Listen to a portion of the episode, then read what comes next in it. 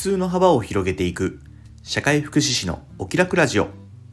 この放送は現役の社会福祉士で障害児子育て奮闘中のタダが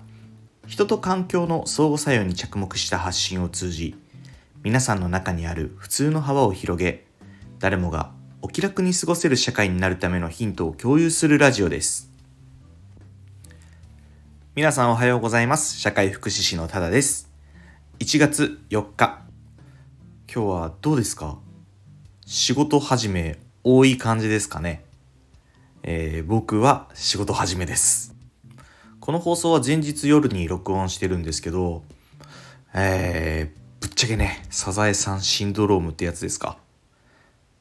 なんかテンション低めなんです。昼過ぎぐらいからかな。皆さんはどうですか？仕事始め憂鬱になったりしてますか？それともテンションバキバキで上がったりしてます？はたまたあれですかね年末年始の方が逆に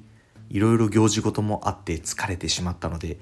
日常の仕事のサイクルの方が楽だっていう人もいたりするのかもしれないですね。またはインスタグラムの方で僕は仕事納めの日がいつですかっていうアンケートを取ってたりしたんですけどまあ仕事納めって何っていう人もいたりするのであの仕事納めなく日々そのまま仕事に向かわれている方々にも本当に感謝です。社会はそういった方々のおかげで回っている。こういった時にも感じますけどやっぱり人は一人では生きていけないなっていうのを感じますよね。生まれてから死ぬまで完全に自給自足。医療も介護も全く不要。みたいな人生の人がいればそれは自分の中で自己完結してしまってる、まあ、もしくは自分とその家族同じ生態系というか生き方の人たちの中で完結するのかもしれないですけど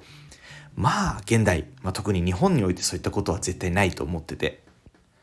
自分が働いて社会に貢献をするし自分が休んでいる時も他の誰かは働いて社会に貢献している。そういった形でこの社会は回ってるんだろうなっていうのをひしひしと感じることがあります。一昔前に比べるとだいぶ減ったかもしれないですけど結構気がつけば年末年始も休みがないっていうお店とかも増えましたよね。ま、ここ数年はなんかこう働き方改革ですかね。コロナですかね。よくわかんないですけどもお休みがまた増えてきたような気がしますけどそれでもこう31まで開けてて1だけ休み2からオープンとかいうところもよく見ますよね。うちの地域だけかな。いや全国的にそうだと信じたい。そんな地方から今日も発信をお届けしたいと思います。よろしくお願いします。今日の放送はですね昨日の放送でお返しできなかったコメント返し残り分を全部返していきたいと思います。まだまだね始まったばっかりの弱小チャンネルで全然人気もないのでですね、コメントも少ない。なので、できる限り、えー、コメント返しはやって、全件こういった形でお返しできればなというふうに思ってます。人気になってきたら、またその時に相談しますね。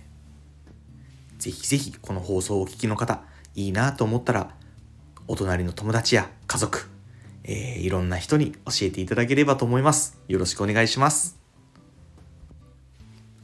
それではコメント返ししていきます。えー、第4回放送ですね。4つのアイデンティティについて。コメントを1件いただきました。ゆかりんりんさん、どうもありがとうございます。おせちをみんなで集まって作る。素敵ですね。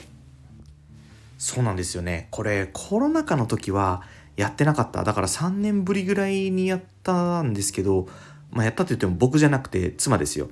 妻が主催して、まあお友達と一緒に作るみたいな感じで結構だからおせちってあれでしょ？僕全然料理得意じゃないんで違ってたらごめんなさいなんですけどなんかこうすごい時間をかけて作るみたいなイメージがあるんですけどうちはですね今回はえー、っと参加庭で集まって34時間ぐらいでもうあの下準備から全部9品ぐらいの完成まで持っていってたんですよなんでまあその時間僕と僕はねずっと子供と遊んでただけなんでやってないしちゃんと見てないでも一つ言えるのはちゃんと食べためっちゃ美味しかったあの、もうおせちなくなりました、ほぼね。そんな感じで、あの、ありがたいなって思ってます。妻には本当に感謝です。えー、次に第5回放送ですね。新年の抱負と悩みっていう放送について、えー、ふゆたんさんからコメントいただきました。ふうたんさんありがとうございます。明けましておめでとうございます。たださんにとってたくさんの居場所になってるんですね。また、単独で自由な発信や言葉が組織内では閉ざされがちですが、多様に自身の言葉で伝えられることが強みなのかなって、たださんの発信、とても聞きやすいです。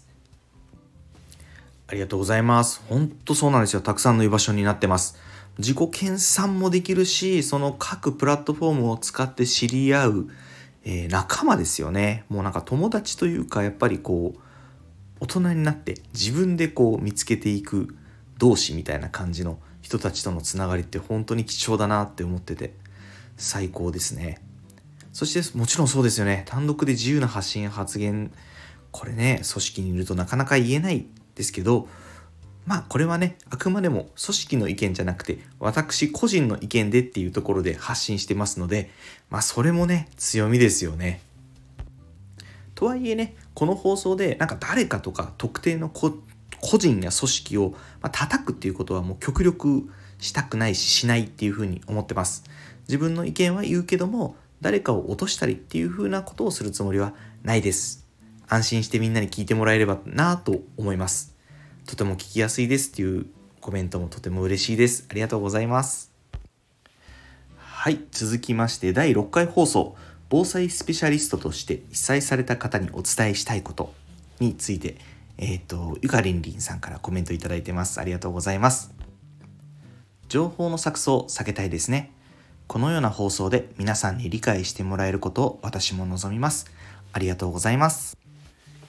こちらこそありがとうございます。本当にね、こんな状況だからこそ、まあ、あの、同じようなことをね、言ってる人もたくさんいるんですけど、まあ、僕経由でこのこういったお話が伝わるっていう方ももちろんいらっしゃると思うので、まあ、そういった方がね一人でも増えていけばいいなと思います。これはね今回の災害のみならずですね本当いつでも使えるようなものなので広く知っておいてもらえると嬉しいなって思います、え、最後にですね第7回放送コメント返ししてみたに、えー、2件コメントいただいてますまずゆかりんりんさんありがとうございます新年の一言目、ハッピーバースデーの言葉にめっちゃ笑わせていただきました。もしかして奥様が秒で寝ていたのかなと思っていたので、まさかのハッピーバースデーという言葉で声に出して笑ってしまいました。本編が頭に入ってこないです。コメント返しありがとうございました。いやいや、本当こちらこそたくさんコメントいただいてありがとうございます。マジで嬉しいです。励みになってます。コメントの内容についてはね、ちょっとこうネタバレ要素満載なので、僕もこれに関して詳しくは語んないですけど、めちゃくちゃ面白いですよね。僕個人的に、まあ、自分がやらかしたことなんですけど、めちゃくちゃ面白くって、ここで話さずにはいられないみたいな感じで話させてもらいました。どうもありがとうございました。もう一方ですね、のびママさん。コメント返し良いですね。そして7時間睡眠素晴らしい。睡眠大事ですよね。見習いたい。息子くん、パパさんとママさんと同じ空間で年越ししたかったんだね。ありがとうございます。コメント返し、いいですよね。なんか、ぽい感じがして、ちょっと調子に乗れそうです。7時間睡眠ね、本当素晴らしいと思います。僕も7時間睡眠できた時は自分で自分を褒めてますからね。っていうぐらい、ちゃんとできてない。頑張りたいと思います息子くんねいやほんとそうなんのかなって思ってますよなんかねほんとよくわからんけどニヤニヤしてましたからね、まあ、とりあえず同じ部屋で暗かったけど一緒にみんなで年越せたんでよかったなって思いましたどうもありがとうございますとこれでいただいたコメントについては全てコメント返しさせていただきました皆さんコメントどうもありがとうございますそしてこういった感じでコメント返ししながら対話ができればなと思っておりますので、えー、引き続きたくさんのコメントどうぞよろしくお願いします。もうね、全然一言とかでも、全然真面目じゃないこととかでもいいんです。もう何でもむちゃくちゃ喜びますもうコメント来たらね「フー!」とか言ってますもんね。そんな感じです。